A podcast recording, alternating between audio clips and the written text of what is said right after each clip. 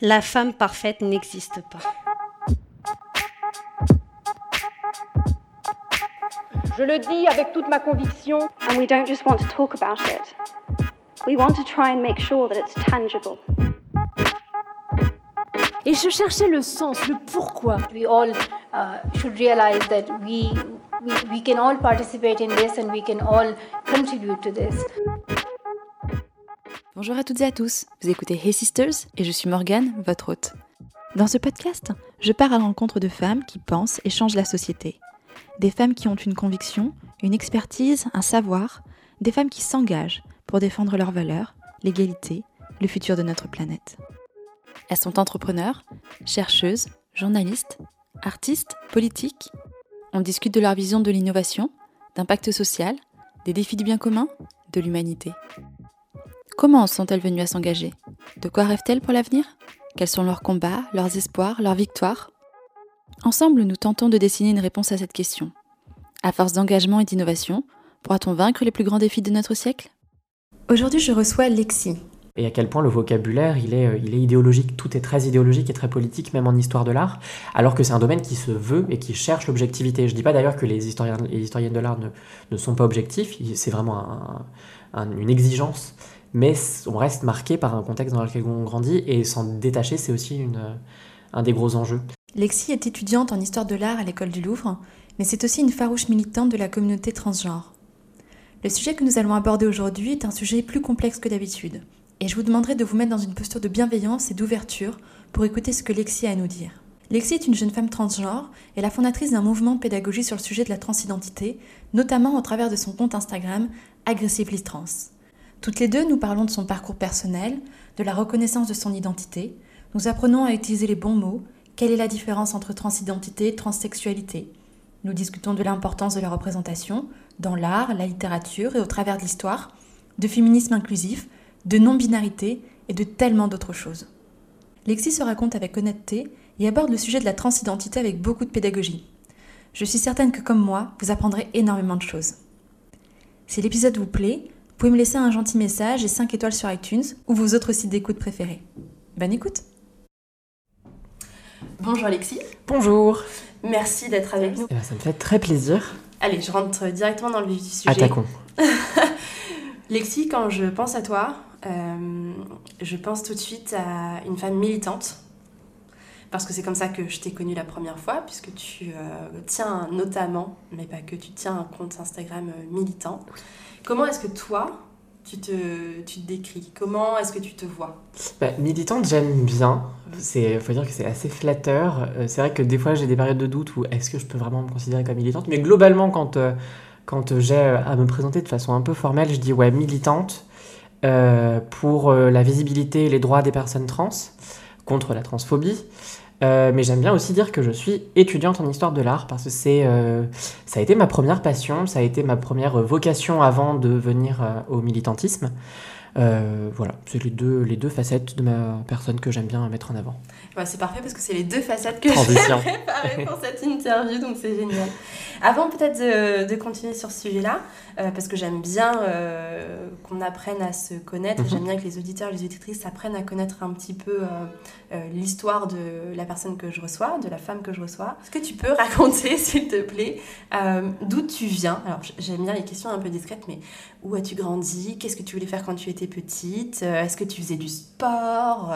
Voilà, quels étaient tes rêves et tes ambitions en étant plus jeune? Alors j'ai grandi en bougeant un peu perpétuellement parce que mon père était militaire.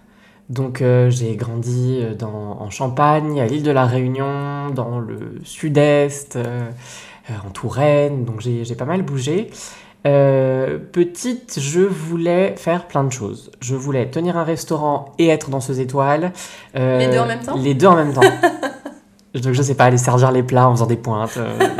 on peut imaginer plein de choses. C'est un concept. Hein? C'est un concept. je, ouais, je j'étais marqué par plein d'imaginaires euh, différents, euh, qui me restent un peu d'ailleurs. Euh, voilà, c'est un peu le, le, contexte dans lequel j'ai grandi. J'en suis venu après à me comprendre et du coup à, à beaucoup changer à partir vraiment de, de, mon installation sur Paris. Donc pour mes études. C'était il y a combien de temps ça? Ça fait déjà 5 ans. Et ouais. Euh, et en 5 ans, mon Dieu, que les choses ont changé. C'est-à-dire, qu'est-ce que, qu'est-ce, que tu, qu'est-ce que tu as vu euh, comme changement euh, le, plus, euh, euh, le plus impactant, là, si tu devais prendre la situation il y a 5 ans et la situation aujourd'hui Ben, c'est vraiment un, cheminement vers, euh, vers l'acceptation et- de moi-même et vers une, une, une fierté de mon, mon identité. C'est-à-dire que j'ai, en fait, grandi en étant euh, euh, sûre, certaine que j'étais une femme. C'était vraiment une évidence, même, euh, même dans ma petite enfance. Et il y avait vraiment ce décalage entre euh, cette certitude qui était aussi renforcée par le fait que mes parents m'ont pas élevé dans un contexte hyper genré. Par exemple, j'ai pas eu, euh, enfin, j'ai toujours eu les jouets que je voulais. euh, j'étais pas enfin, avec des chemises à carreaux, enfin, les trucs qu'on pourrait stéréotypiquement être considérés comme masculins. Et en même temps, quand j'allais à l'école et on me disait que j'étais un garçon, il y avait vraiment ce décalage. Les adultes me disaient ça, donc c'est que ça devait être un peu vrai, mais en même temps, moi, c'est pas comme ça que je le vivais. Donc il y avait, voilà, c'était pas, il y avait pas une, une circonstance, un contexte de, de, de, de, de violence en moi-même. Il y avait juste deux trucs et je me disais que c'était juste comme ça. Et c'est vraiment, euh, après, en arrivant à Paris, enfin, c'est avec la puberté que ça a beaucoup changé. C'est en arrivant à Paris que je me suis rendu compte que vraiment il y avait euh, quelque chose à repenser. Et que du coup, j'ai aussi eu la liberté personnelle, parce que indépendance, parce que euh, une ville aussi qui offre plus de visibilité et d'espace aux personnes queer pour, euh, pour mener cette réflexion. Et ensuite pour, bah, pour oser m'affirmer m'accepter. Et du coup, dans, dans ce, dans ce process euh, déjà enfant puis adolescente, co- comment, dans ta quête d'identité, comment est-ce que ton entourage a, a réagi? Et à cet âge-là, notre entourage, c'est essentiellement nos parents, notre famille et potentiellement les amis Mhm. au collège qui, euh, du coup, euh, peuvent réagir. Voilà, en gros, comment est-ce que tu as vécu et comment est-ce que ton entourage a vécu cette euh, quête d'identité? Ben, j'ai toujours été très très entourée, notamment par mes parents. Alors à l'adolescence, avec la puberté, je j'ai fait, enfin je, je me suis dit que bah en fait, et puis avec non seulement avec la puberté, donc les changements physiques, euh, la pilosité ça a été un enfer pour moi, mais aussi euh, le les nouvelles attentes sociales, parce que c'est aussi là où on commence à avoir les oncles qui disent alors t'as une copine, euh, ce genre de choses. C'est là en fait où je me suis dit en fait c'est juste comme ça et je dois absolument taire tout le reste, tout ce que je croyais savoir. Parce que du coup, j'en suis venu à me dire que je pensais le savoir, mais que c'était faux. Ça a été donc un espèce de repli sur moi, une espèce de, je me suis vraiment contrainte à suivre une norme. Euh, ça n'a pas été une grande réussite parce que du coup, euh, vers mes, j'avais quoi, j'avais peut-être 16, 17 ans, euh, j'ai développé des troubles alimentaires boulimie, anorexie, parce que j'étais mal et que c'était pour moi vraiment un, échappatoire. Ce qui m'a amené derrière et ce qui a amené mes parents à se poser des questions et à me demander ce qui se passait, enfin pourquoi je, je- je- je- j'en étais venu à ça. Euh, et c'est à ce moment-là que j'ai, enfin, j'ai cru que je ne pouvais que leur parler d'homosexualité. Enfin, j'avais déjà quelques doutes sur euh, ma transidentité, mais je, enfin, j'en entendais jamais parler en fait. Mhm. Euh, donc je savais même pas que le mot existait, je mettais pas le mot transgenre sur mon identité. Donc c'est vrai que à ce moment-là, j'ai fait un coming out gay. J'ai vécu dans cette identité, j'ai vécu dans cette culture aussi, parce que derrière une identité, il y a une culture. Euh, j'ai découvert les codes, je m'y suis épanoui, en me posant toujours des questions. Euh, mes parents ont été tout de suite dans l'acceptation complète de cette orientation sexuelle. Il n'y a, pas eu- aucun sujet, il n'y a eu aucun, débat, comme il ne devrait pas y en avoir dans tous les cas. Euh, et c'est vers après, ma, enfin, vraiment la vingtaine, été en couple, je supportais, enfin j'en suis retombé dans un stade où je ne supportais plus cette identité dans laquelle je m'étais euh, moulé, mais qui n'était pas la mienne en fait. Euh, et là, ça a été plus compliqué parce que relation pas très, pas très saine. euh, la personne avec qui j'étais m'a expliqué que je n'avais pas le droit d'être trans, que je n'avais pas le droit de me poser des questions parce que ça n'existait pas. J'avais plus de contact avec ma famille à cette époque. Donc en fait, bah, c'était comme ça, une fois de plus. Euh, et à ce moment-là, je n'ai pas développé des troubles alimentaires, j'ai fait des tentatives de suicide à répétition. Euh, et à un moment, en fait, j'ai juste compris que c'était pas sain pour moi, ni cette personne, ni euh, bah, cette, cette- contrainte constante. Et en fait, ça, les choses se sont un peu enchaînées, rupture, une dépression qui m'a aussi permis de me poser justement des questions et vraiment un cheminement intellectuel vers est-ce que ça existe, comment ça existe, qu'est-ce que je peux faire, alors qu'on ne devrait pas vraiment se poser ces questions-là. Mais en même temps, vu euh, la visibilité et euh, les considérations autour des transidentités, ben, on en vient à se les poser. Ma famille, à ce moment-là, se doute, enfin, se doutait que enfin, j'étais trans. Ma mère m'a souvent tendu des perches, mais parce que j'étais moi-même pas prête à le dire, et que honnêtement j'avais honte de cette identité-là, pour plein de raisons, euh, qui ne sont pas bonnes, je le dis, on n'a jamais raison d'avoir honte d'être trans, ben ça a encore été un chemin, un, chemin un peu plus long. J'ai commencé par dire à mes parents que je me sentais euh, à genre. Euh, ça me semblait être, ça me semblait vrai déjà, et ça me semblait être plus acceptable parce que dans ce cas-là, il y avait, c'était ni l'un ni l'autre. Donc socialement pour mes parents, je me disais bah ils me rejetteront pas parce que c'est plus voilà, ce qui est complètement faux et ce qui est un non-respect d'ailleurs de l'identité à genre, hein. j'en ai conscience maintenant. Et c'est encore en restant dans un espèce de non-dit et euh, du coup de mal-être que bah, il y a juste un moment où dans ma tête ça a fait euh, allez bon euh, maintenant parle quoi. Et le fait est que bah encore une fois mes parents m'ont tout de suite dit bah en fait on s'en doutait et enfin ça n'a pas de on t'accompagnera là où il faut t'accompagner. Mes amis n'ont pas eu tous cette même réaction. J'ai perdu des amis. Euh, j'ai perdu une sœur aussi. Enfin, j'ai perdu une sœur. Non, alors, euh, oh, je le dis comme ça. Euh, une de mes sœurs estime que je lui pique son petit frère. Donc, je n'ai plus de contact avec elle. quelque part, tu as fait disparaître le petit frère qu'elle avait, c'est ça? Ben, C'est ça, c'est-à-dire qu'en termes de, de, de, perception, de perception extérieure, effectivement, le petit frère disparaissait, alors qu'en fait, il n'avait jamais existé. Mmh donc j'ai perdu des gens que, que j'aime encore. Euh, c'est dur, je m'en souviens tout le temps. Euh, et en même temps, ben, je peux pas pas vivre. Donc bah voilà, c'est comme ça. Et à côté de ça, je reçois énormément d'amour, donc ça, enfin, c'est aussi hyper positif au quotidien.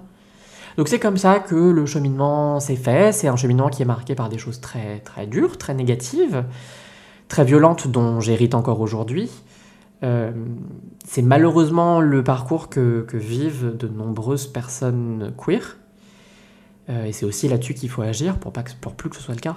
C'est enfin, hyper touchant quand tu racontes son histoire parce que en plus, quand on te, quand on te voit, quand on te rencontre et quand on discute d'ailleurs de sujets euh, qui n'ont rien à voir avec, avec ces sujets-là, en tout cas, moi, tu m'as l'air très à l'aise. Enfin, on, a du mal à potentiellement se douter en fait de l'histoire qu'il peut y avoir euh, derrière. Et c'est vrai que moi, je vois une jeune femme militante qui fait de l'histoire de l'art. Et, euh, en fait, euh, au départ, c'est tout ce que je vois. Quoi. Et c'est vraiment quand on rentre dans la discussion qu'on se rend compte qu'en fait, il y a une histoire qui, qui peut être complexe et qui, qui a pu en fait être difficile. mais en, en tout cas, aujourd'hui, ça se voit... En tout cas, de le regard extérieur, ça se voit moins. Et ça fait... Moi, ça me fait vraiment plaisir. C'est euh, à Paris que tu as commencé à voir, alors je change complètement de sujet, hein, pour le coup je, reviens sur la partie histoire de l'art. D'accord. C'est euh, à Paris que tu as euh, eu cette envie d'histoire de l'art, ou c'était présent depuis longtemps? Quand, quand est-ce que tu t'es dit, tiens, l'histoire de l'art, et puis qu'est-ce que c'est l'histoire de l'art? Alors j'ai toujours été très intéressée par euh, l'histoire d'abord, vraiment j'étais partie pour être vraiment historienne euh, à la base, mais avec l'histoire c'est vrai que ne serait-ce que quand on fait des recherches en histoire dans les bouquins, les, illustrations c'est des tableaux, c'est euh, des sculptures, donc des gravures. Donc il y a toujours eu cette connexion entre les deux, il y a toujours aussi une, fascination et un plaisir émotionnel à voir des, des œuvres d'art. J'ai fait un bac L avec l'option histoire de l'art que je découvrais complètement à l'époque. Euh, et c'est vraiment cette option qui m'a fait toucher du doigt la recherche et la compréhension de ce qu'est une œuvre d'art, enfin le contexte de création d'une œuvre d'art, donc un peu le domaine. Euh, après le bac, j'ai déjà fait de la fac en histoire de l'art à Tours, puis j'ai euh, été prise à l'école du Louvre. Donc ça a été vraiment un, espèce de cheminement. C'est vrai quand je me suis lancé paradoxalement en histoire de l'art, je je comprenais pas tellement à quel point les enjeux étaient multiples, complexes, parce que c'est vraiment une discipline qui amène à à comprendre une société par sa production artistique. On est vraiment dans, euh, dans, dans, cette idée de, d'exploration d'une société, d'exploration du passé, des enjeux qui animaient euh, les différentes couches sociales d'une société par la création, les créations qui les touchaient, qui euh, leur étaient propres, parce qu'il y a vraiment une, division sociale de, de l'art. Euh, c'est comprendre le sens d'une image, c'est comprendre aussi comment on construit, vraiment très matériellement, comment on fait une sculpture, comment on fait une gravure, quelles sont les différentes étapes pour arriver à la Joconde. Donc c'est vraiment un domaine qui touche à plein de choses, à de la sociologie, à de, de l'histoire, parce qu'on a aussi une œuvre d'art qui raconte l'histoire, euh, à de la chimie. Enfin, c'est un domaine très, très vaste. On sent vraiment la passion quand tu en parles, en tout cas. Ouais.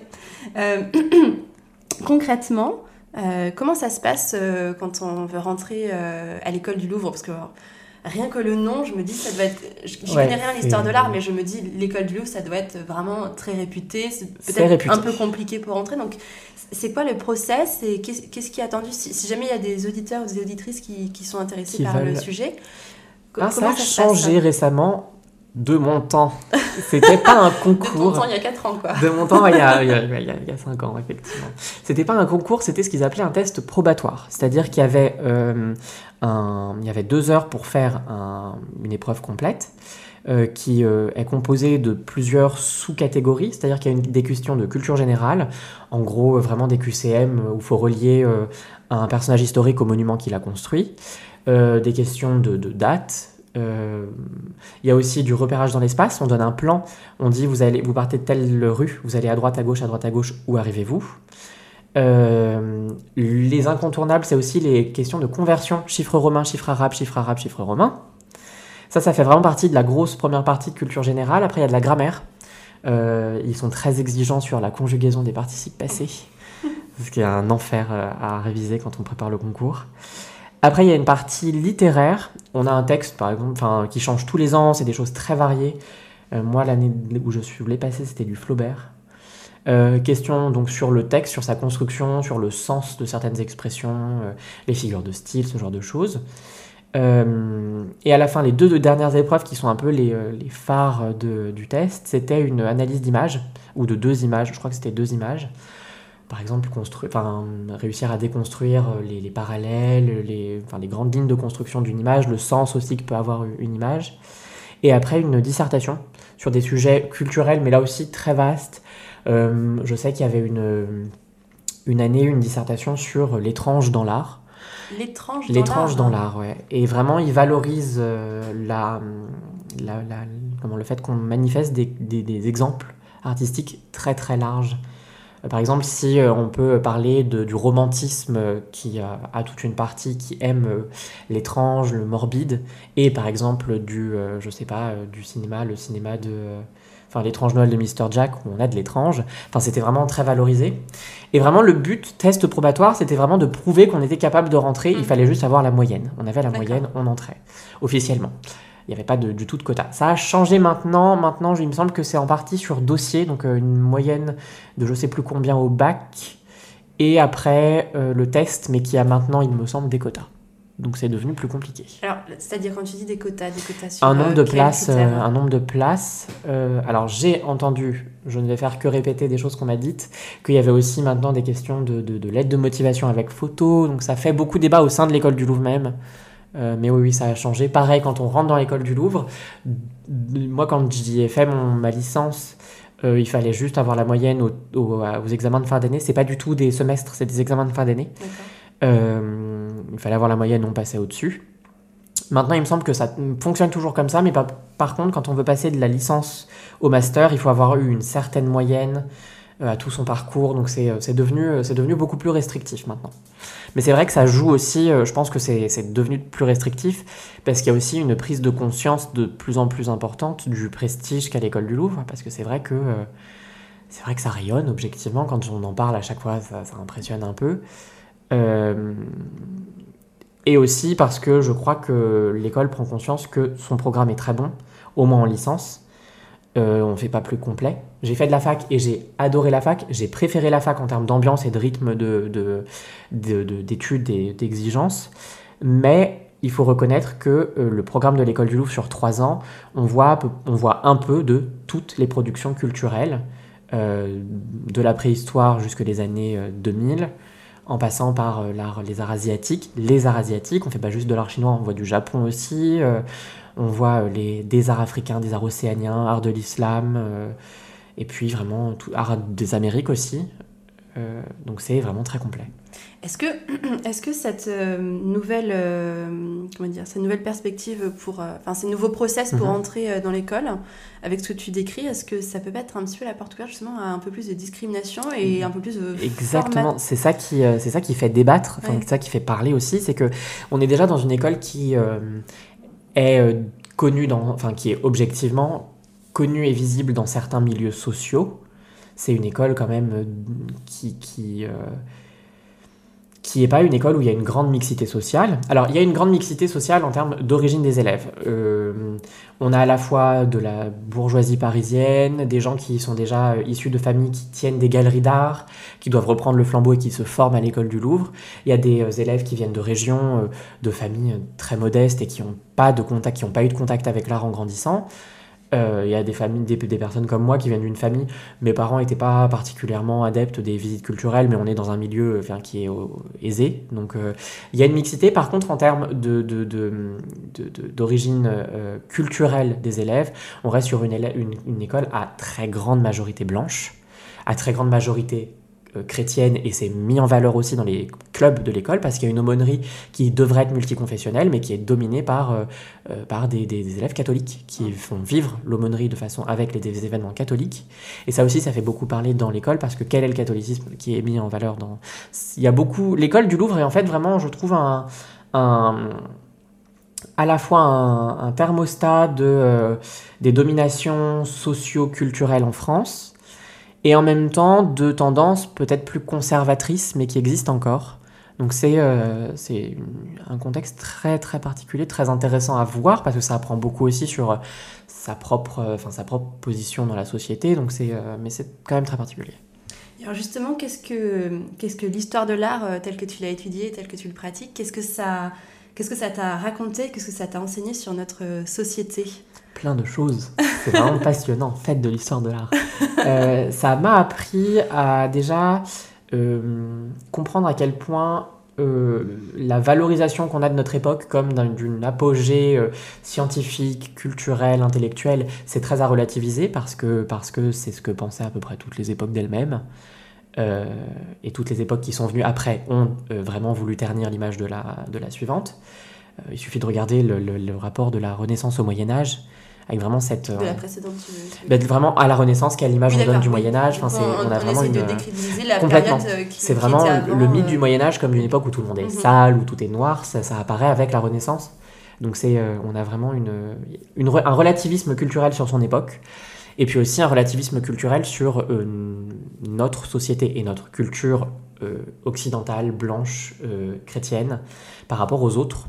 Ça a permis de comprendre aussi les dynamiques. Ça met enfin, l'art et la façon dont l'histoire de l'art est écrite en termes de théorisation, mais aussi en, valeur à quel point on a une domination blanche, un vrai héritage colonial, ne serait-ce que dans les termes qui sont employés, parce que quand on parle de domaines extra-occidentaux, Mhm. déjà voilà, on parle de Ouais. domaines extra-occidentaux, c'est tout comme est si tout ce qui est voilà, la ça. norme et Tout ce qui est hors de le l'Occident, c'est un gros paquet avec, dans lequel il y a des sous-catégories, alors que bon, c'est euh, quand même très, euh, très raciste en fait de dire ça. Et puis ça fait aussi comprendre euh, à quel point effectivement, euh, à quel point nos normes visuelles euh, sont, se sont imposées comme des normes euh, mondialisées, en- avec aussi tout le rapport avec l'économie, parce que ça existe. Euh, et à quel point le vocabulaire, il est, euh, il est idéologique. Tout est très idéologique et très politique, même en histoire de l'art, alors que c'est un domaine qui se veut et qui cherche l'objectivité. Je dis pas d'ailleurs que les historiens et historiennes de l'art ne, ne sont pas objectifs, c'est vraiment un- un- une exigence, mais on reste marqué par un contexte dans lequel on grandit, et s'en détacher, c'est aussi un des gros enjeux. Donc ça m'a appris un peu tout ça, ça m'a appris, aussi un peu à former son regard différemment des choses qu'on trouverait naïves dans les traits, dans les formes, dans les couleurs, elles le sont vraiment pas. Euh, ça m'a aussi appris à être exigeante par rapport à mon vocabulaire. Par exemple, parler euh, d'art premier, d'art primitif, pour parler... Alors, là, du coup, tu dis plein de termes que moi, Ouais. je ne connais pas. Je, je ne- en tout cas, je les connais pas forcément dans ce contexte-là. Quand tu dis euh, des traits naïfs, quand tu parles Bah, vraiment, d'art euh, vraiment en termes de forme. primitif. Vraiment des, des- avoir affaire à, par exemple, des, des, des, des dessins, des peintures. Euh, et vraiment, quand on les regarderait avec nos canons esthétiques euh, occidentaux, euh, qui vont vers une, une vraisemblance, une volonté Mhm. de réalisme, et on regarde des productions qui pourraient être, par exemple, produites par les, les, cultures aborigènes en Australie. Et on dirait, mais c'est naïf, vraiment le sens, le mhm, sens premier de naïf. Alors qu'en fait, non, c'est d'une complexité incroyable. Les, par exemple, en Australie, il y a une culture vraiment visuelle où on a une esthétique du point, des formes géométriques, et en fait, c'est des cartographies de, de, de, de culture. Euh, donc, c'est excessivement complexe, et c'est vrai que l'histoire de l'art, moi, ce que ça m'a appris, c'est aussi arrêter de, de, de, croire que ce qu'on sait nous, parce qu'on l'a appris et parce qu'on nous l'a fait, on, est héritier, héritière de ça, c'est euh, c'est quelque chose de figé, quoi. Est-ce que euh, je, lisais un article tout à l'heure, donc euh, une interview de Fabrice Ergotte, mhm. le directeur du musée d'art moderne de la ville de Paris, et lui il disait qu'il faut sortir d'une vision conventionnelle de l'histoire de l'art en mettant en avant des, œuvres d'art euh, dérangeantes. Alors qu'est-ce que ça veut dire des œuvres d'art dérangeantes? Ça peut vouloir dire plein de choses. C'est intéressant que ce soit vraiment un professionnel des musées euh, nationaux euh, euh, et, de la ville de Paris dans ce cas-là, qui parlent de ça parce qu'on est vraiment dans une période où l'histoire de l'art tend à être réécrite, en tout cas dans, certains, dans certaines disciplines. Moi, je sais qu'en dans ma spécialité, l'histoire des arts de l'islam, on est vraiment dans une volonté de complètement décloisonner et mettre en relation ce qui est considéré comme les arts de l'islam avec d'autres zones culturelles, la Chine, l'Occident, enfin l'Europe, vraiment comprendre, comprendre des dynamiques nouvelles. Et euh, c'est aussi une tendance qui, euh, qui naît, qui se développe dans effectivement l'art moderne, l'art contemporain. Euh, on pourrait parler d'art dérangeant pour plein de choses, d'art qui parle de, qui met en image des identités, des corps qui ne sont pas normés. Par exemple, la représentation des personnes transgenres dans l'art, je dis ça à tout hasard. Il y a eu un festival qui vient de se terminer au 59 Rivoli qui s'appelait Sortir de l'hétérosexualité et qui était en plein dans, dans ces problématiques. Et euh, d'ailleurs, l'organisation n'a pas été forcément très simple, euh, même au sein de l'institution, justement parce qu'on est dans la représentation de choses qui ne sont pas euh, d'habitude montrées en art, et qui, au-delà de l'art, dans notre société, dans notre culture, sont considérées comme parfois au mieux... au mieux non normées et un peu marginales, au pire vraiment déviantes. Donc euh, il y aurait ça. On peut aussi parler de, déranger en montrant, euh, en montrant un art qui euh, se veut le témoin de, situations socio-économiques vraiment précaires. dérangeante aussi parce que, parce que ça... Il y aurait plein de choses, il y aurait aussi vraiment moins peut-être engagé socialement, il y aurait un art qui pose des questions sur ce qui effraie, ce qui, ce qui dégoûte aussi. et c'est une problématique en fait qui est valorisé à plein d'époques dans des, dans des avant-gardes. Par exemple, je pense à un peintre euh, russe qui s'appelle Soutine et qui a pas une carcasse, mais qui l'a pas peinte, donc vraiment une carcasse de bœuf, euh, mais qu'il n'a pas peinte selon des codes euh, classiques et qu'on apprenait aux beaux-arts, très vraisemblants, très réalistes, qu'il a vraiment peint avec des gros empattements sur la toile de, rouge, de orange sur un fond très bleu. Donc on est face à quelque chose qui, ouais, qui, est, qui est pour le coup un peu dérangeant, un peu gênant, parce qu'on ne sait pas exactement à quoi on a affaire. Ça évoque aussi justement la chair et le sang de la carcasse. Donc on pourrait parler de plein de choses quand on parle d'art gênant. Est-ce qu'il y a euh, une anecdote dans, dans l'histoire de l'art euh, qui t'a marqué particulièrement? Ah, il y en a plein. Euh, il y en a plein. Je vais parler du coup d'une œuvre d'art que j'adore vraiment et qui m'a, pour le coup, fait vraiment relativiser et comprendre plein de choses quand je l'ai découverte. C'est une. Donc, en histoire de, de l'art des islams, des arts de l'islam, pardon, en vraiment en apprenant, on apprend plein de choses. On voit région par région, on parle de, de, de l'Afrique du Nord, le Maroc, on parle de l'Égypte, qui est un gros foyer, et on parle aussi de l'Iran. Et en Iran, qui est une zone absolument passionnante, on voit vraiment les arts princiers, euh, des formes notamment en architecture qui se répètent. On parle de peinture, des canons de peinture qui en Iran sont très, euh, en peinture persane sont très, euh, très, très figés parce qu'ils sont considérés dans les arts de l'islam comme un canon absolument parfait. Et on arrive vraiment, enfin dans mes cours, on voit, on parle vraiment de la perfection de la peinture persane, le rayonnement de la peinture persane, et on arrive à nous montrer euh, des euh, peintures qui représentent des pages, donc des personnages masculins qui servent euh, les personnages princiers. Et là, on nous montre des personnages avec un visage très rond, des grands yeux très en amande, une petite bouche toute rouge, des grandes boucles qui encadrent le visage, et on nous dit c'est un page. Ah, sans explication, en regardant juste l'image, on voit, euh, on voit la représentation d'une jeune femme hyper délicate. Et à ce moment-là, on nous explique qu'il y a vraiment un canon de l'androgynie, de, de codes de genre euh, très flous, euh, et que c'est tout à fait, enfin c'est valorisé, c'est considéré comme un, idéal de beauté dans la peinture, dans la poésie persane. À ce moment-là, on se dit, mais en fait, tout est beaucoup plus compliqué que ce qu'on croit, tout est beaucoup plus, plus flou et plus fluide que ce qu'on pense.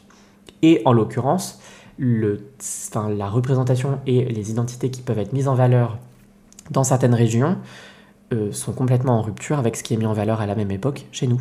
Mmh. Donc c'est, ça a vraiment été une découverte qui m'a, qui m'a frappé, qui a permis aussi de relativiser toutes les normes desquelles on hérite. Ça me fait penser à un post que tu as publié ce matin dans lequel mhm. justement tu reviens sur euh, euh, du vocabulaire qui existe dans certaines parties qui existait dans, certaines parties du monde. Et justement le rapport euh, donc ce sont des termes pour désigner en fait un, troisième Une genre un troisième genre et, et, donc du coup tu racontes un petit peu comment en fait finalement ce sont les, les canons chrétiens quand ils sont arrivés là-bas qui ont un peu éradiqué enfin qui ont un peu écrasé tout ça. Mais complètement qui les ont vraiment et qui ont été très actifs et très très euh, avec une vraie volonté politique de d'écraser, d'écraser ces identités. Et c'est là aussi où l'histoire de l'art nous fait parler, nous fait prendre conscience de, plein d'autres choses, justement de questions de colonisation, euh, de quelles normes on impose à qui, de racisme. C'est que, euh, par exemple, Paul Gauguin, il n'a pas un tableau dont j'ai plus vraiment le, dont plus le titre. Je crois que c'est l'esprit de l'ancêtre, quelque chose comme ça, qui représente donc une jeune tahitienne en costume occidental. Elle a une robe bleue et blanche. Elle est sur un fond euh, de papier peint vert et jaune avec des rayures. Et euh, au-dessus de son épaule, euh, je crois que c'est l'épaule gauche sur le tableau, il y a une, la représentation d'une sculpture d'esprit et d'ancêtre polynésien. Et en fait, le tableau symbolise vraiment par le fait qu'elle lui tourne le dos, qu'elle est habillée à l'occidental. C'est vraiment un tableau qui parle de la volonté d'écraser les traditions locales et la culture locale avec euh, l'arrivée des missionnaires chrétiens. Et ça, c'est généralisable pour l'Afrique. Il y a des cultures d'Afrique, notamment la culture Yoruba, euh, qui n'avaient pas de structure de genre, qui n'avaient pas une société basée sur la, une répartition genrée des tâches, mais sur une répartition, enfin, qui classait les, personnes pas en fonction de leur genre, mais en fonction de leur rôle dans la société, de leur métier. Enfin, et ça, ça a été complètement écrasé aussi avec l'arrivée des, des colons et des missionnaires. Puisqu'on parle euh, du coup de, genre et de, de genre non binaire, mhm. d'identité, etc., euh, tu rentres un petit peu plus en profondeur là sur, euh, sur ce sujet-là. qu'est-ce que c'est que la, donc, qu'est-ce que c'est qu'une identité de genre? Qu'est-ce que c'est que le genre? Majoritairement de genre, enfin qu'il y a deux genres qui sont objectivement, numériquement majoritaires, c'est le masculin et le féminin. on considère chez nous que le genre, et c'est ce qui euh, est imposé et ce qui est considéré comme la norme, que le genre dépend du sexe biologique, donc d'un organe, euh, de la personne. On considère que le pénis, c'est le marqueur du masculin, que la vulve, l'utérus, quand il y a un utérus, c'est le marqueur du féminin. C'est vraiment comme ça que euh, en Europe, on fonctionne. Quand un nouveau-né naît, on dit c'est une petite fille quand elle a une vulve, c'est un petit garçon quand il a un pénis. Il se trouve que euh, à travers l'histoire, il y a toujours eu des cultures, des sociétés où ça n'a pas fonctionné que comme ça. Il y avait effectivement cette base binaire, donc avec ces deux grands genres, mais il existait d'autres réalités et d'autres genres. Euh, c'est ce, dont on, ce dont on parlait. On pouvait, il y avait des, sociétés où il y avait des personnes qui n'avaient pas de genre. Euh, il y avait des, personnes qui avaient un genre à part entière, mais qui mélangeaient en partie des rôles et des attitudes attribués au féminin et au masculin. Et en fait, c'est là qu'on comprend vraiment que c'est une construction qui dépend des euh, rôles qu'on attribue à chaque personne. Euh, typiquement, en Europe, la société s'est fondée sur une répartition euh, inégale, injuste, sexiste entre les deux genres. Et il y a presque une construction en creux des genres. C'est-à-dire que le masculin était le, genre au pouvoir. Ça, a toujours été le cas depuis l'Antiquité classique et même avant. Et les attributs, les attitudes, les activités du, masculin étaient masculines, et presque ce qui n'était pas masculin devenait en creux, en, quelque sorte en, conséquence, au féminin, et était forcément moins valorisé parce que ça n'avait pas de rapport avec le pouvoir. Euh, j'espère que ça permet de comprendre un peu ce que peut être le genre. Euh, et vraiment, cette, cette construction et cette attitude très fixée, très figée par rapport au genre, c'est exactement ce qui fait que dans notre civilisation euh, occidentale, on a euh, un rapport violent aux personnes trans, parce que nous, en fait, on est dans un rapport qui déconstruit ces normes Mhm. figées de tu nais tel, tu nais avec tel organe, tu es de tel genre. Euh, en soi, c'est, en soi, moi j'ai toujours, enfin, après c'est aussi mon expérience de, de réfléchir à tout ça qui me fait dire ça, mais j'ai l'impression que c'est finalement assez simple. Le genre, c'est euh, selon à quoi socialement et culturellement on se rattache, selon, euh, enfin, ce à quoi on se sent appartenir. Euh, et à côté de ça, bah, il y a une vérité qui est une vérité physique, biologique, qui est pas liée qui est pas, euh, enfin vraiment intrinsèquement associée à ça. Donc, le genre d'un côté, le sexe de l'autre, et les deux n'ont rien à voir ensemble. Alors, ils ont à voir parce que pour une, enfin, ils ont à voir, ils ont en partie à voir de façon, euh, euh, parce que pour les personnes cisgenres, effectivement, la biologie et le genre se superposent.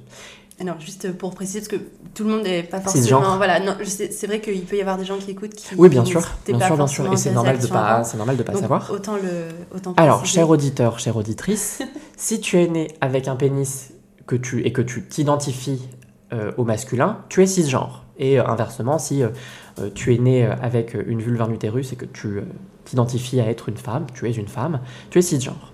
C'est vraiment quand on a cette, euh, cette superposition euh, entre biologie et genre. Et du coup, le, le- contraire, c'est être trans, c'est quand on a euh, une biologie à laquelle notre genre ne, ne, correspond pas selon des canons sociaux. J'espère être clair. En- ça m'a l'air en tout cas euh, d'être assez, d'être clair. Tant qu'on reste sur la question du vocabulaire, parce Mhm. que ceux qui écoutent le podcast, euh, en tout cas qui ont écouté d'autres épisodes, savent que je suis quand même assez littéraire et j'aime bien en fait comprendre les mots. J'aime bien quand on C'est identifie bien de quoi c'est- on C'est parle. vraiment important. Et euh, j'aimerais bien que tu euh, expliques pourquoi est-ce qu'il ne faut pas utiliser, du coup, alors c'est un petit peu ce que tu viens de faire, mais pour vraiment figer les choses, pourquoi est-ce qu'il ne faut pas utiliser le mot de transsexuel Mhm. et pourquoi justement il faut utiliser le mot de transgenre Alors, transsexuel, transsexuel, c'est souvent le mot auquel on pense quand on a, quand on a juste affaire euh, à- au diminutif trans. Parce que c'est le mot qui a été le plus, ju- jusqu'à peut-être une, une dizaine d'années maintenant, qui a été le plus communément utilisé. Euh, Aujourd'hui, il est complètement désuet. Il est désuet et il est rejeté aussi euh, par euh, la communauté, en tout cas en France. Là aussi, on, touche à des, des- différences entre les questions de vocabulaire selon les langues. Je sais qu'en Espagne, ils utilisent complètement le terme transsexuel. Aux États-Unis, il y a un gros débat là-dessus, mais il y a une partie de la communauté qui l'utilise et qui se revendique transsexuel. Nous, en France, aujourd'hui, le consensus assez majoritaire, c'est de le condamner. Parce que c'est un terme qui déjà renvoie à, euh, la médecine. C'est un terme qui renvoie à la médecine de deux façons, à la psychiatrie. Euh, le terme transsexuel, c'est l'un des premiers mots qui a été euh, utilisé quand on a théorisé les identités trans. Et quand ça a été considéré, c'était encore considéré comme une maladie mentale. Ensuite, il y a le volet euh, plus chirurgical, c'est que sur le plan strictement euh, euh, linguistique, transsexuel, c'est au-delà du sexe. C'est une personne qui donc aurait fait une opération, une chirurgie génitale, pour changer le sexe de naissance et avoir un sexe qui, selon les canons normés de notre société, correspond au genre dans lequel on, vit, qui est notre genre. Ensuite, c'est un terme qui culturellement est plein de euh, stéréotypes. Le terme transsexuel, on l'associe euh, à toute la transphobie, la putophobie euh, des, travailleurs et travailleuses du sexe du bois de Boulogne. Il est utilisé comme une insulte. Il est aussi, il est aussi mêlé de, confusion avec la pratique du travestissement et à une pratique et en, gros à une identité très, très considérée comme, honteuse. Euh, donc pour les questions de pertinence du vocabulaire, d'héritage à la fois euh, euh, médical et culturel, c'est un terme qui est rejeté. On parle de transidentité parce qu'ici, en fait, il est beaucoup plus inclusif et pertinent ce terme. Une personne trans, c'est une personne qui n'a pas, en fait, qui ne vit pas et qui ne, ne suit pas, qui n'est pas du genre qu'on lui a donné à la naissance, donc qui est au-delà de cette identité, de ce genre, transgenre, transidentité, qui lui a été assigné à la naissance. Et sur, euh, sur la question, alors toujours, euh, je reste encore un tout petit peu sur la, le vocabulaire. Mhm.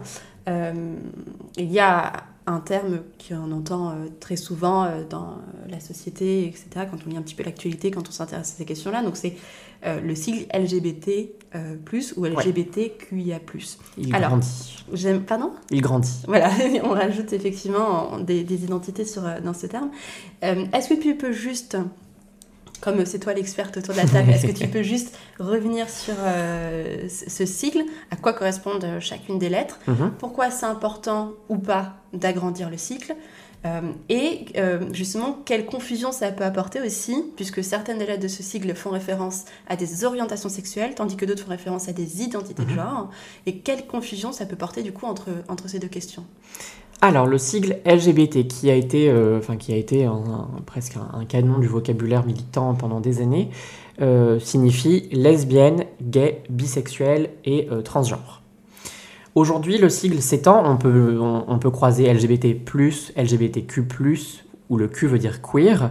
Une personne queer, une identité queer, c'est une identité qui n'est euh, ni hétérosexuelle ni cisgenre. Et l'avantage du terme queer, c'est qu'on peut ne pas se sentir hétérosexuel, mais pas avoir compris ou ne pas avoir trouvé d'autres termes euh, qui seraient euh, peut-être plus précis comme gay ou lesbienne, qui correspondent à son orientation sexuelle ou à son identité de genre. On peut savoir qu'on n'est pas cisgenre, mais ne pas se reconnaître dans euh, la non-binarité, euh, la gender fluidité. J'utilise d'autres termes qu'il faudrait que je définisse, c'est c'est sans fin.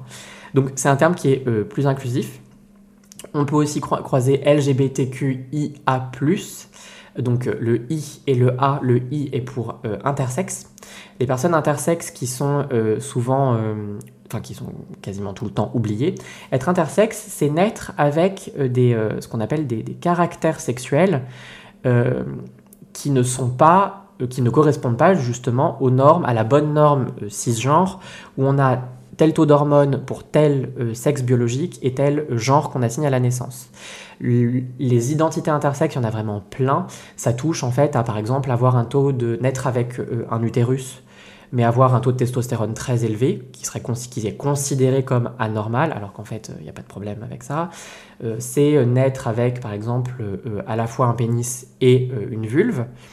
Et justement, les identités intersexes où on mélange, enfin où on mélange, où on est avec des euh, organes sexuels euh, qui cohabitent et qui sont considérés comme de- des deux genres, euh, sont souvent mutilés à la naissance. C'est-à-dire qu'on opère les nouveau-nés pour qu'ils ne correspondent qu'à une norme majoritaire de notre société. C'est un vrai, un vrai enjeu aujourd'hui de, notre, des, combats à mener quand on, on est, on est dans notre communauté. Et d'ailleurs, j'en profite pour dire que, justement, le gouvernement vient de voter contre l'arrêt des mutilations et des chirurgies sur les personnes intersexes. On n'en a pas vraiment entendu parler. Non, bah bien sûr que non. C'est triste à pleurer, mais on est sur un débat qui n'est pas visible, qui ne sera certainement pas compris par une majorité de personnes. Ce qui est- peut être normal, ça, c'est enfin, vraiment, il n'y a, pas de- y a pas de honte à pas comprendre, parce que quand on n'y est jamais confronté, c'est normal. Mais du coup, politiquement, le débat est mené en plus sans prendre en compte les personnes intersexes, sans les écouter, et euh, enfin complètement à l'abri de, euh, des regards euh, indiscrets. euh, donc euh, voilà. Et le terme A, alors il y a certains termes, il y a certains, certaines lettres dans le sigle où on n'a pas vraiment de consensus et qui peuvent englober plusieurs choses. Le A, euh, ça peut être, euh, certaines personnes veulent y voir le terme, enfin l'inclusion des alliés. C'est plus, sou- c'est plus souvent le, le- le- le sigle pour euh, asexuel. Alors, qu'est-ce que c'est. Qu'est-ce que c'est qu'asexuel Une personne pardon, asexuelle- Et qu'est-ce que c'est qu'un ou une alliée? Alors, une personne asexuelle, c'est une personne qui euh, n'a pas de sexualité. Parce que, pour, enfin, pour une foule de raisons, ce, n'est pas un besoin, ce n'est pas quelque chose qui fait partie de son quotidien. Euh, c'est quelque chose qui est très stigmatisé parce que c'est vrai que la sexualité, euh, elle est euh, non seulement romantisée, mais en plus elle est associée à des fonctions de reproduction qui sont sacralisées dans notre société. Et c'est vrai que si on n'a pas envie de coucher, c'est soit qu'on est frigide, soit qu'on est impuissant. Il y a vraiment tout un tas de stéréotypes, alors qu'en fait il existe une identité, enfin une orientation sexuelle qui est en fait une orientation non sexuelle où on, ça fait juste pas partie de, euh, de sa réalité. Et un allié, une alliée, c'est tout simplement le fait de ne pas être, être directement, euh, de faire partie de ses identités ou de ses orientations sexuelles, mais euh, de soutenir, de participer aux luttes aux côtés des personnes concernées. Alors, il y a une question que du coup je me pose quand. euh, Enfin, il y a plein de questions que je me pose quand, quand j'écoute, évidemment.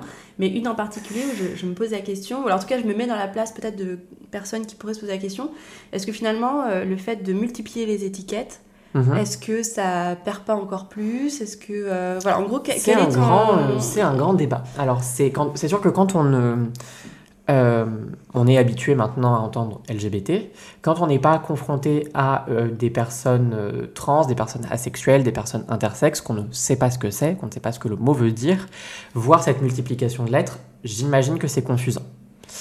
Maintenant, c'est vrai que je trouve, et c'est aussi ce que moi je porte sur mon compte, on est dans, un mouvement dans la culture, dans, dans les communautés queer, à vouloir être de plus en plus inclusif.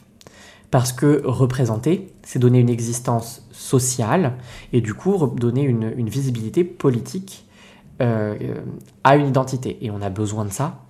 Et du coup, c'est vraiment une exigence aussi euh, intellectuelle, une exigence euh, humaine, empathique, que d'ajouter ces sigles. C'est vrai que c'est pas facile de s'éduquer, ça remet en, cause tellement de questions qu'on nous apprend comme des normes, comme que, oui, ça peut heurter, mais en même temps, j'ai envie de dire quelle est la conséquence sur une personne qui n'est pas concernée que de de- d'apprendre et que de, euh, de vous de permettre. Enfin, ça n'en a pas. C'est comme tous les débats qu'on a pu, qui, a- qui ont existé sur le mariage pour tous, qui existent sur la PMA. Euh, quelle est la conséquence? Enfin, les, les personnes qui, euh, attention, je deviens politique, les personnes qui sont contre ces, euh, ces lois, contre ces, ces, ces- ouvertures à une, une égalité, en quoi ça les touche Vraiment, vraiment. Enfin, je veux même pas faire de la provoque. Les personnes qui étaient contre le mariage euh, pour tous, au quotidien, euh, quand ils, alors que bon, bah, on va pas se mentir, le, le- le- le- le- le- le- les personnes qui, qui faisaient, qui composaient la manif pour tous, j'imagine qu'ils n'avaient pas d'amis gays. En quoi, du coup, ça allait les, les impacter? Ça ne les impacte pas. Et du coup, ben, en soi, tout le monde peut. Vraiment, tout le monde peut. Mhm. On choisit pas de naître trans, on choisit pas de naître intersexe, on choisit pas de naître gay, lesbienne. Par contre, on peut choisir d'être allié. On peut choisir de, de, prendre du temps pour lire, pour écouter des témoignages et pour remettre en question certaines choses. Et c'est là aussi où, euh, en fait, on a besoin des alliés. C'est que. Alors, soit on a besoin, soit ils nous font bien. Voilà. C'est que. c'est que on a besoin de vous parce que c'est vous qu'on entend, c'est vous qu'on écoute, c'est vous qui êtes la majorité qui décide des lois dans notre pays, qui décide de nous donner des emplois ou pas. Euh, on a besoin que vous compreniez, on a besoin que vous fassiez ce qui peut être considéré comme un effort. Euh, et en même temps, enfin, c'est aussi vous qui, euh, qui discriminez à une grande majorité. Donc il y, a- il y a un vrai... euh, pour le coup, là, on touche à des dynamiques, c'est très très important. En tout cas, c'est des sujets qui sont, qui sont profonds, qui, sont, qui peuvent être complexes. Oui, oui, et qui Et- ont une- un, vrai, un vrai impact, honnêtement. Enfin, la transphobie, ça tue. C'est, Ouais, absolument. Et c'est pour ça notamment que tu as donc créé, euh, tu as décidé de créer euh, ce compte Instagram. Oui. Euh, donc qui s'appelle Aggressively, Aggressively Trans. Je vais pas y arriver à le prononcer. 2, g 2 je, crois que j'ai- je crois que j'ai dû oublier des, des consonnes dans la, dans la partie, mais en tout cas, je mettrai le, le lien de toute façon. Mais sur lequel justement, tu t'es donné pour mission bah, de sensibiliser, Mhm. de de faire de la pédagogie euh, et euh, de faire passer en fait la, la parole tout simplement euh, des personnes qui sont concernées euh, pour euh, bah, abattre les préjugés, Mhm. pour euh, qu'on comprenne en fait de quoi on parle, euh, que veulent dire les mots, en fait tout ce que tu viens d'expliquer. Donc régulièrement avec des posts, tu expliques, tu avais fait un petit abécédaire, Oui. tu mets en avant euh, des paroles euh, de personnes transgenres qui racontent un petit peu le- leur parcours et ce qu'ils et ce qu'elles vivent. Euh, et c'est notamment bah, comme ça que moi je, je, je t'ai connue et, euh, et en toute franchise c'est aussi euh, comme ça que majoritairement j'ai appris ce que je sais Ah. maintenant sur le sujet donc, donc un grand merci. Comment ça t'est... comment ça- enfin, pourquoi quel a été le, le constat en fait qui t'a poussé à, à te dire ok il, il faut euh, que je prenne la parole? Euh, et alors, je vais te poser plusieurs questions en même temps parce que peut-être que du coup ça formulera une réponse commune mais euh, est-ce que du coup avec, avec cette initiative tu te sens un petit peu porte-parole d'une communauté? Euh, alors non, je me sens pas porte-parole parce que je pourrais pas l'être. C'est, ça serait vraiment à contresens de de la communauté trans. Le terme transgenre, c'est un mot valise. ident- un terme parapluie. Il regroupe plein d'identités qui sont très différentes. Euh, en fait, le terme transgenre, il est pertinent pour regrouper ces identités parce que, justement, on revient à l'étymologie, il, est au- enfin, il, il désigne au de, un des- dépassement du genre Mhm. assigné à la naissance. Et dans ce, ce- cette- ce dépassement du genre assigné à la naissance, en fait, on a plein d'identités différentes.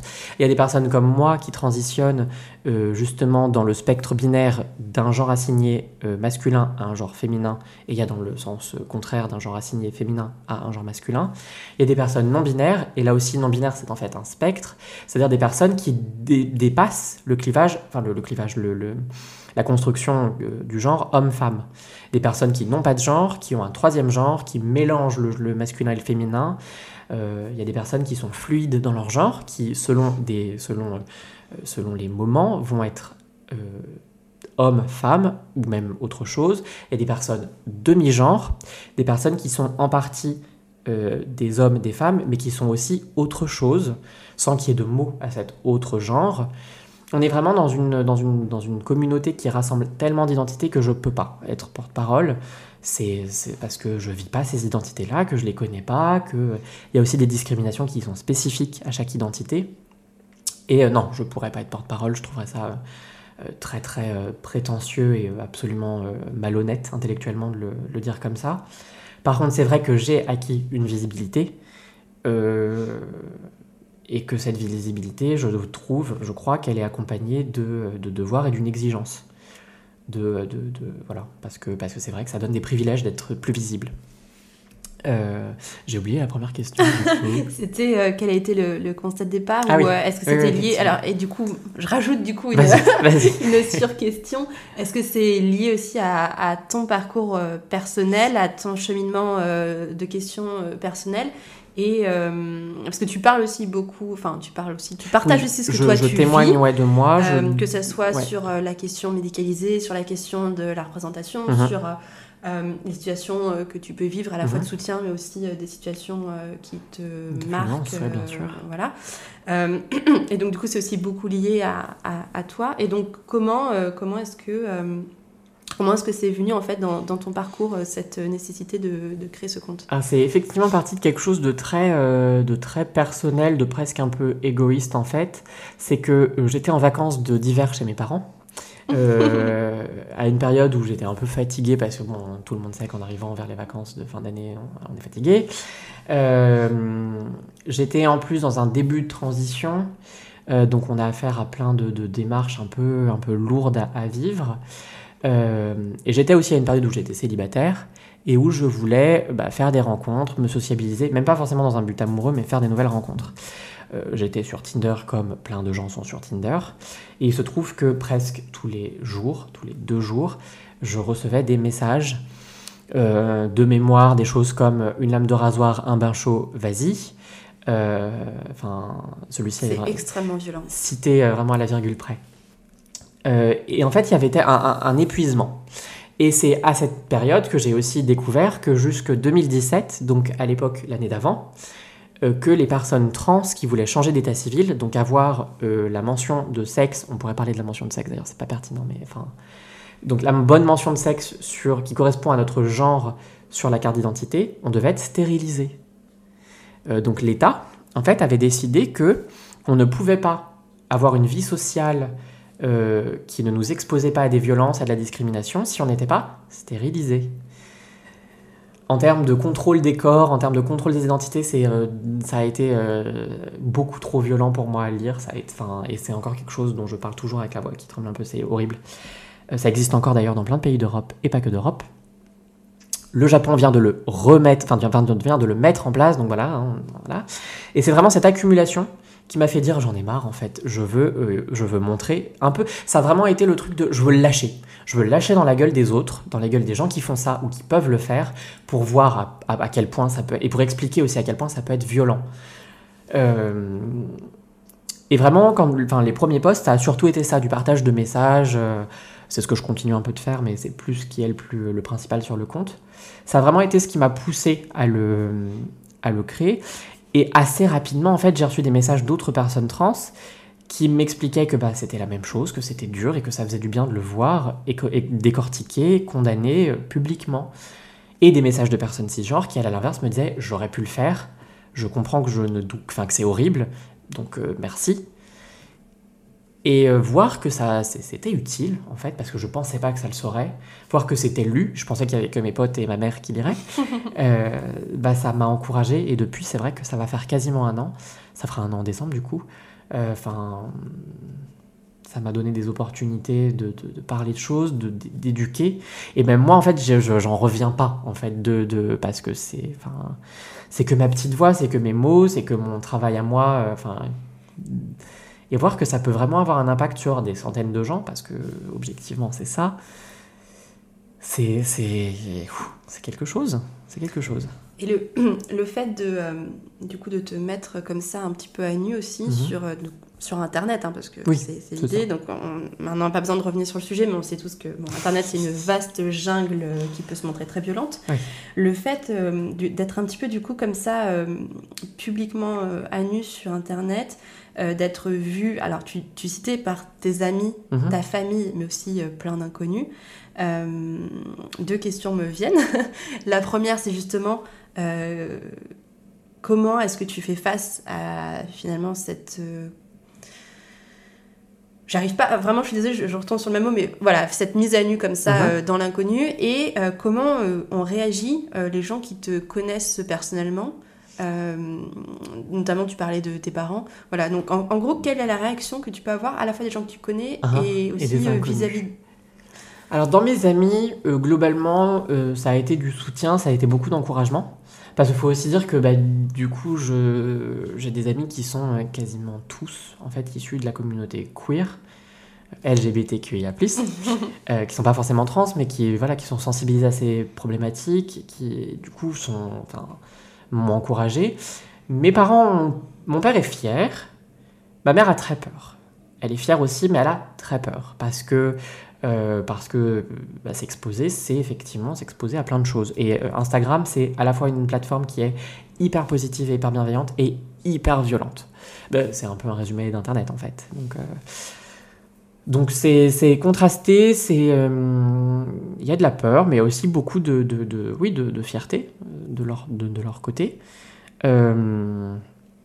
De la part des inconnus, pareil. C'est alors je reçois une majorité, un, flot d'amour incroyable, enfin que, que je, que je pensais jamais recevoir en fait, parce que c'est c'est incroyable de se dire que des personnes qui au fond m'ont même jamais vu euh, me soutiennent gratuitement comme ça. Enfin c'est voilà. Mais il y a aussi des franges euh, hyper violentes de, menaces, de, personnes qui euh, qui me disent qu'ils veulent me trouver. et le fait est qu'il y a un mois, j'ai posté une photo de mes mains un lendemain d'agression et les personnes qui m'ont agressé m'avaient reconnu. Donc on est aussi sur un espace où je sais qu'il y a des personnes qui cherchent, des personnes qui sont opposées, alors que bon, il n'y a pas à être opposé en fait, mais qui idéologiquement sont opposées à qui je suis et qui cherchent en fait du contenu de personnes à pouvoir, à pouvoir attaquer après. Donc oui, c'est pas facile à gérer honnêtement, hein. euh, c'est pas facile à gérer. Euh, mais globalement, je crois que c'est aussi une question de ne pas avoir que ça, euh, parce que quand on n'a que ça, c'est vrai qu'on on, y donne, on en donne, on y donne beaucoup plus, et du coup on s'expose d'autant plus et on prend d'autant plus de risques. Et c'est très important aussi d'avoir des espaces, des lieux, des activités où on pense pas à tout ça, parce que mine de rien, c'est euh, émotionnellement très lourd. Euh, et c'est aussi intellectuellement assez fatigant de toujours devoir réfléchir à comment organiser juste un poste, parce qu'il faut que ce soit efficace, parce qu'il faut que ce soit compris du plus grand nombre. Donc je crois que c'est vraiment important de se réserver et des jours et d'avoir aussi des activités et des espaces où ça n'est pas là.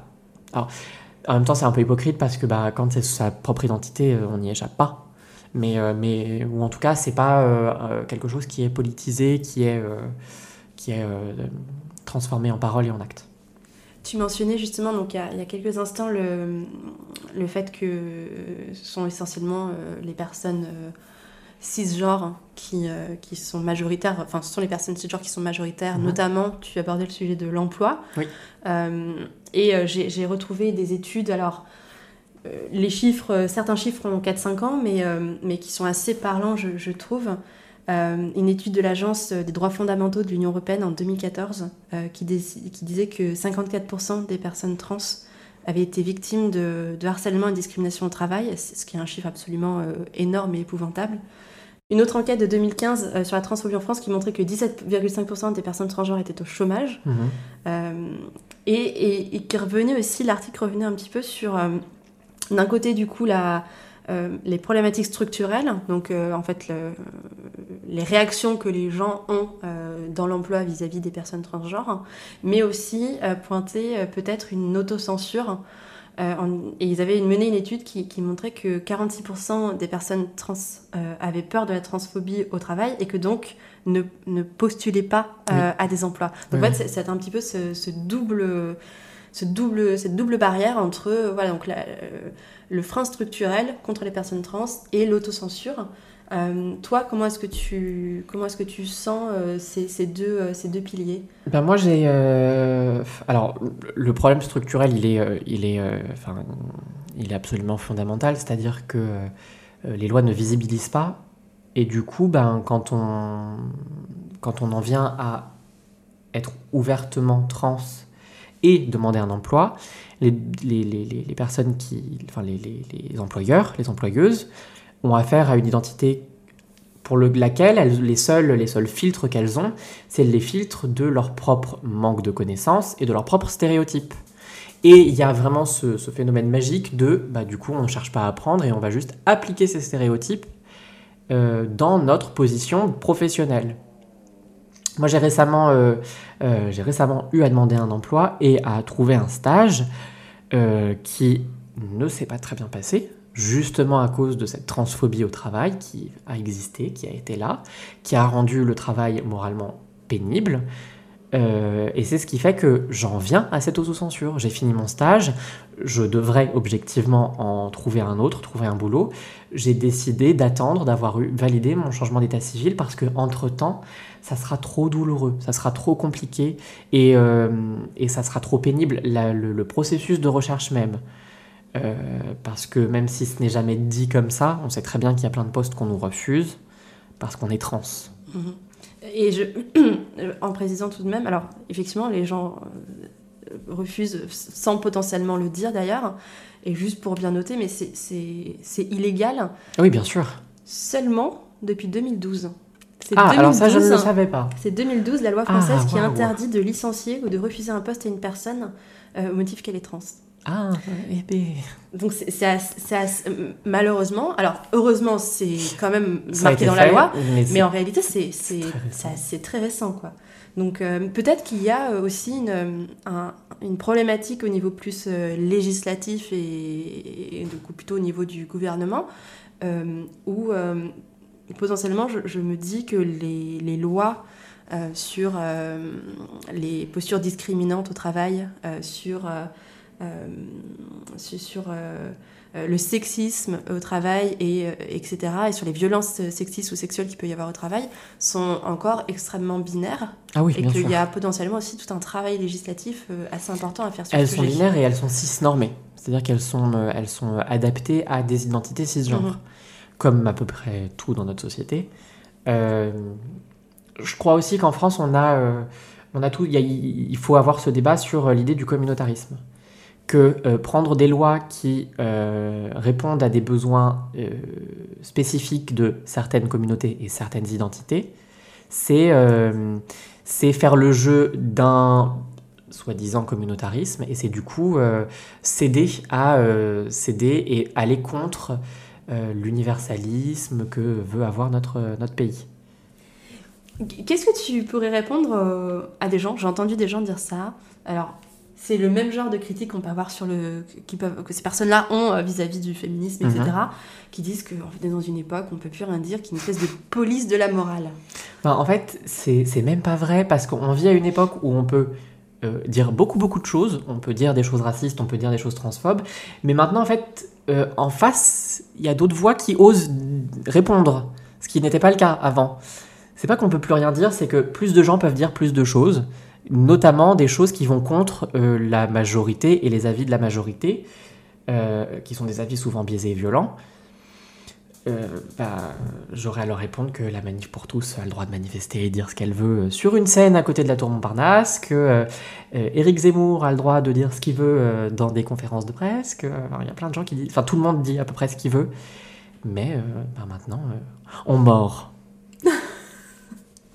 quel, enfin, juste pour explorer un peu des pistes, selon ton avis, qu'est-ce qu'on pourrait, sur quoi est-ce qu'on pourrait réfléchir pour pouvoir dispenser une éducation d'une part à l'identité de genre hein, mhm. et d'autre part à une sexualité euh, positif, en gros d'avoir des éducations qui soient positives, inclusives et anti-oppressives. là, je pense beaucoup euh, justement euh, à l'éducation potentiellement des enfants, des parents, des, des, adolescents, justement pour qu'il y ait une, une, meilleure compréhension et éviter euh, que d'avoir des enfants qui, qui, mhm, se, qui, mhm. se, perdent et qui puissent en arriver à des, certaines extrémités et avoir aussi des parents et des alliés qui soient mieux formés, mieux informés. Alors, je rajoute quelque chose sur la question d'avant et je me lance pour celle-ci.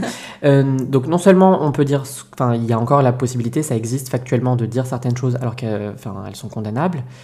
Euh, mais enfin, j'ai envie de dire aussi, euh, vous pouvez toujours le dire, c'est vrai, la liberté d'expression l'assure.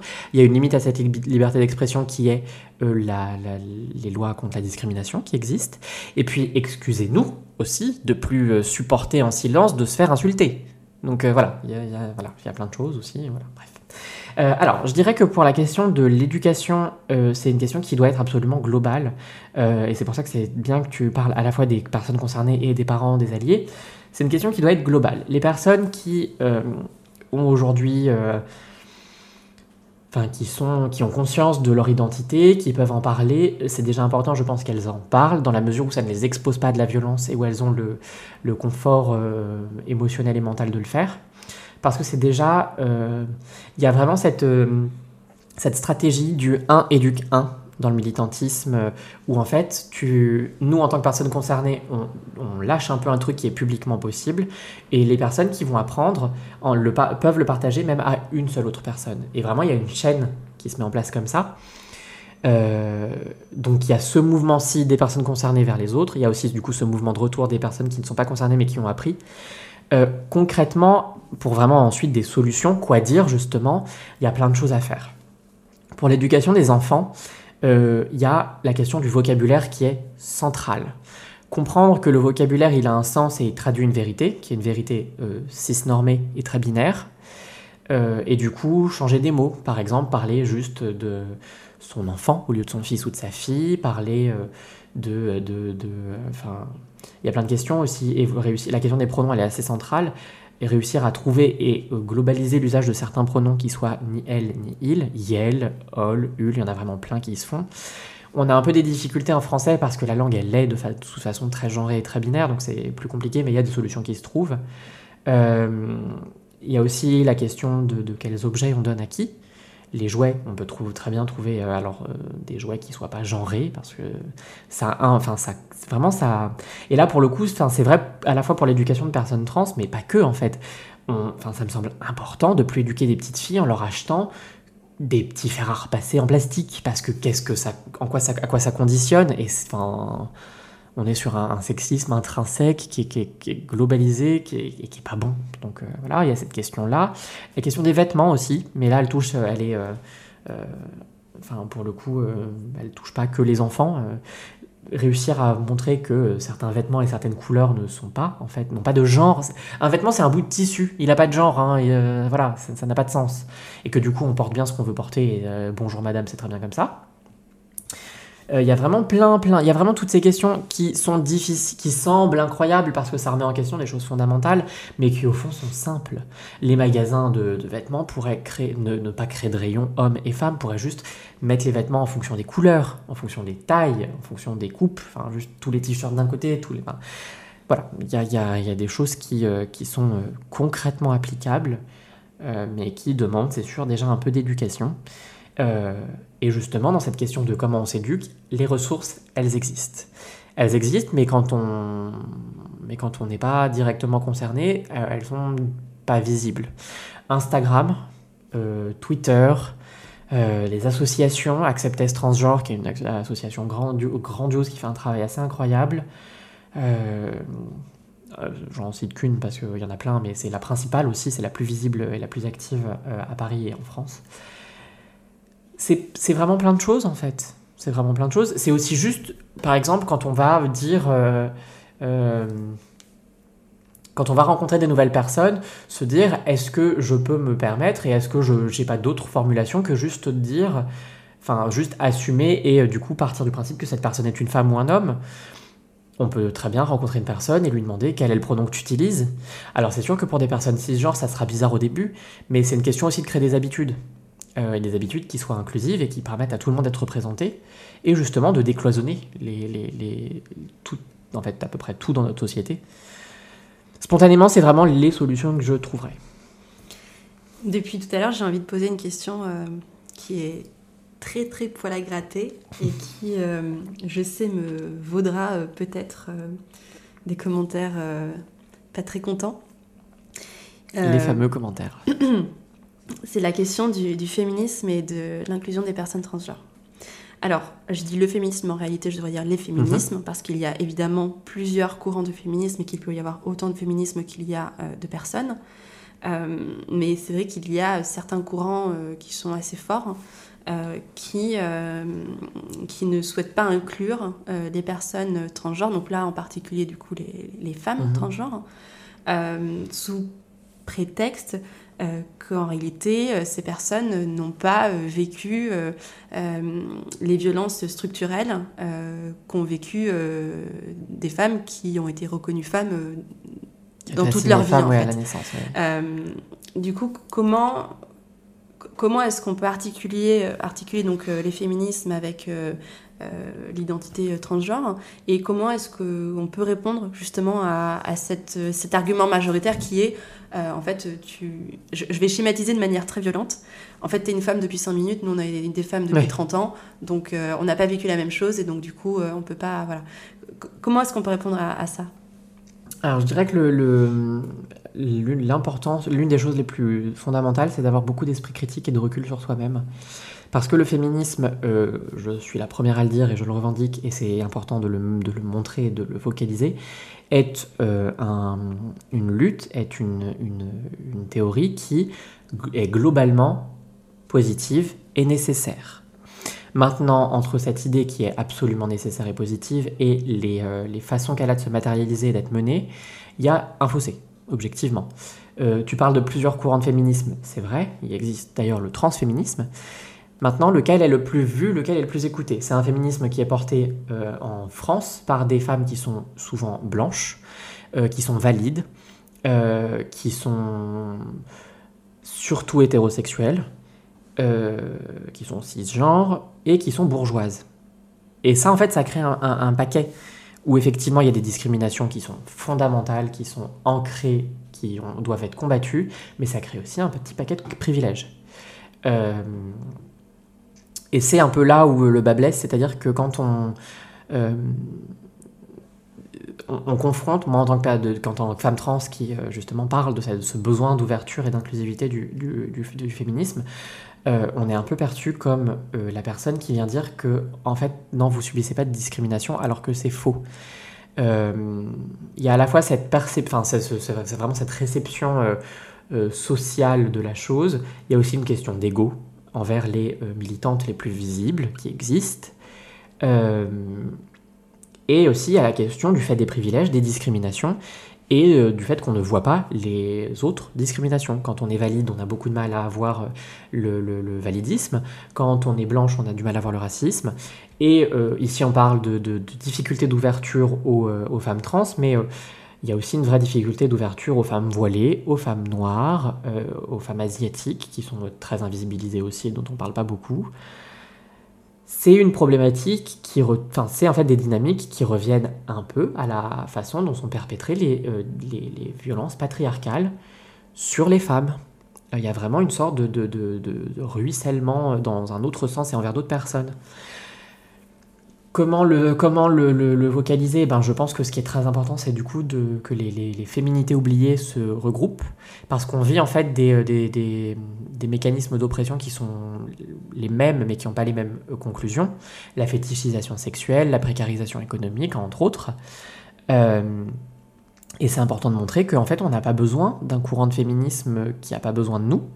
On peut très bien être visible en enfin, de notre côté aussi. L'idéal, ça serait bien sûr une convergence complète, mais tant qu'elle n'est pas amenée, portée et tant qu'elle n'est pas voulue avec bienveillance par les majorités, par la majorité, bah en fait, on n'a pas besoin de vous. c'est très violent à dire et honnêtement, c'est triste. Bien sûr que c'est triste. Mais on ne peut pas se laisser discriminer, parce que c'est ce qui se passe, il y a des discriminations. Euh, effectivement, il existe un mouvement euh, de féminisme qui se dit radical, euh, qui est transphobe. On appelle les personnes qui le portent des TERF ou des FART. Alors, TERF, je vais traduire, c'est des acronymes en anglais. Je vais les traduire parce que j'ai pas exactement les termes en anglais. TERF, c'est donc féministe radical qui exclut les personnes trans. Alors que FART, FART il est rigolo parce qu'en anglais ça veut dire prout. il veut dire euh, personne transphobe qui s'approprie la rhétorique féministe. Ça dit bien ce que ça veut dire. Euh, c'est un vrai courant. Moi, j'ai du mal à le dire féministe, mais enfin, qui, se dit comme féministe, qui est fondé dans les années 70-80 euh, sur une thèse qui s'appelle l'Empire transsexuel, la fabrique du she-male en anglais, donc en gros de la femme-homme en quelque sorte, si on le traduit. Euh, c'est une, en fait, c'est une thèse qui définit qu'une femme trans est un homme, une femme trans est un, homme cisgenre, qui décide de s'approprier l'identité des femmes, alors que ce n'est pas la sienne, pour ensuite infiltrer les courants féministes, pour en détruire euh, les combats, et pour remettre en valeur la figure patriarcale de l'homme cisgenre. C'est tout un délire, c'est très théorie du complot. La même rhétorique existe encore aujourd'hui. Moi, ce que je trouve incroyable, c'est de voir à quel point c'est aussi ancré dans un contexte de pensée. C'est une thèse qui est américaine, en pleine guerre froide. Et en fait, la peur de la femme trans, elle est euh, en miroir de la peur du communiste et du russe à l'époque où on est aux États-Unis. Euh, les TERF existent partout. Euh, elles sont très visibles en Grande-Bretagne, où elles ont même un poids politique. Je sais qu'au Parlement écossais, elles sont, elles sont influentes. À Paris, c'est différent. Je dis à Paris parce que je ne sais pas comment c'est euh, en région. C'est pas, je vis pas le militantisme en région. À Paris, le féminisme est très marqué par un féminisme un peu de salon. Euh, la culture parisienne aussi, elle est comme ça. Hein. Et du coup, euh, c'est pas dit parce que c'est pas de bon ton et parce qu'on veut pas dire ce genre de choses. Mais ça existe. Il suffit un peu de gratter la surface notamment sur des... attention, je vais un pavé dans la mare, notamment dans des militantes très influentes sur Instagram, euh, comment le combattre En étant transparent? En étant transparent quand on voit que c'est le cas et en l'expliquant. Parce que mine de rien, euh, beaucoup de personnes, moi j'en ai parlé pour certaines personnes sur Instagram, et il a suffi de l'expliquer, mais sans colère en fait. Objectivement, cette personne elle dit ça, bah c'est transphobe pour telle raison. On m'a dit, bah en fait c'est vrai et on ne peut pas l'accepter. Je crois qu'il y a un vrai, une très belle percée euh, euh, militante féministe, notamment sur, euh, sur les réseaux sociaux. Elle est géniale, mais en fait, elle est perfectible comme tout. Et je crois qu'elle demande en fait à être perfectionnée, qu'il y a dans les personnes les plus influentes un vrai rejet, mais qu'il y a beaucoup, beaucoup, beaucoup de personnes aussi qui demandent que ça, à créer quelque chose de positif, de beau, d'inclusif. Euh, il y a par exemple des collectifs aujourd'hui comme le collectif Moissy, qui est un collectif afroféministe, qui euh, s'assure notamment de travail social auprès de euh, femmes migrantes et, exilées qui sont atteintes du VIH. Plus largement, c'est un collectif afroféministe donc qui défend une visibilité des droits pour une féminité oubliée, les femmes racisées, les femmes noires. et qui est vraiment inclusif en termes de femmes trans. Donc ça existe, ça existe, ça demande juste à être plus, euh, plus vocalisé. Il y a aussi la question de euh, comment est-ce qu'on gagne de la visibilité quand on est soi-même une minorité? Euh, bah, il faut, enfin, il y a la vraie question de quel média porte quelle voix. et à ce moment-là, il bah, faut réclamer, il faut aussi fonder ses propres médias. Enfin, il y a plein de choses à faire vraiment qui existent. Mais c'est vrai qu'en soi, le terreau nous est un peu défavorable. Alors quoi leur répondre? J'ai du coup, la question vient de me revenir. Quoi répondre à des personnes qui disent, tu, tu disais, euh, tu avais utilisé l'image qui est efficace de euh, t'es une femme depuis 5 minutes, moi depuis 30 ans. Je leur dirais que euh, bah, en 5 minutes, je me suis moi aussi prise des, des, des, mains au cul, des t'es bonne bébé, des... Enfin, ce genre de choses. Donc, je connais une réalité de femmes. Et qu'est-ce qu'elles vont dire à, par exemple, des, des, femmes noires qui vivent pas exactement la même féminité qu'elles? Que bah, du coup elles sont pas exactement des mêmes femmes, femmes comme elles. Donc non, non. Il y a vraiment la question, en fait, on revient à cette question de l'universalisme, en fait, où on considère qu'il y a la féminité, euh, L majuscule, F majuscule, euh, alors qu'en fait, toutes les réalités sont beaucoup plus nuancées que ça. Mais que c'est vrai que quand on mène un combat euh, militant, euh, social, c'est plus facile de voir des gros blocs qui bougent pas, parce que du coup, on a clairement un ennemi, on a clairement des personnes et on sait quoi faire pour solutionner leurs problèmes. Oui, mais il faut un peu plus se creuser la tête, écouter plus de personnes. C'est une question d'exigence euh, morale envers soi-même, de ce qu'on veut défendre aussi. Est-ce qu'on veut défendre une, vérité humaine ou est-ce qu'on veut défendre une, perception sociale figée depuis des siècles qui en fait n'a pas d'écho dans les réalités des gens? On va conclure euh, cet entretien qui est euh, officiellement aujourd'hui le plus long qu'on ait fait pour Ray Sisters, mais parce que c'était vraiment passionnant et qu'en plus je pense que c'est un, un sujet qui est encore vraiment méconnu de beaucoup de monde, moi la première. Euh, et que euh, je pense que c'était vraiment nécessaire qu'on puisse en, en discuter. Et je pense qu'il y a encore beaucoup de questions pour- qui peuvent se poser. C'est juste que là, on plus. on a Nous plus n'allons pas temps. vous assommer plus que ça. Mais euh, en tout cas, voilà, merci beaucoup Lexi merci pour euh, d'avoir réussi en tout cas à, à- Ah, C'était un, un plaisir. à imager et, et à répondre à ces questions. Et euh. j'espère justement avoir été, avoir été clair et pas avoir euh, et pas passer pour la, la fille qui vient apprendre euh, tout à tout le monde et corriger tout le monde. C'est pas ça. Non, en tout cas, c'est pas du tout comme ça moi que, que je. Tant mieux. Donc, euh, merci beaucoup. Merci et merci de nous écouter.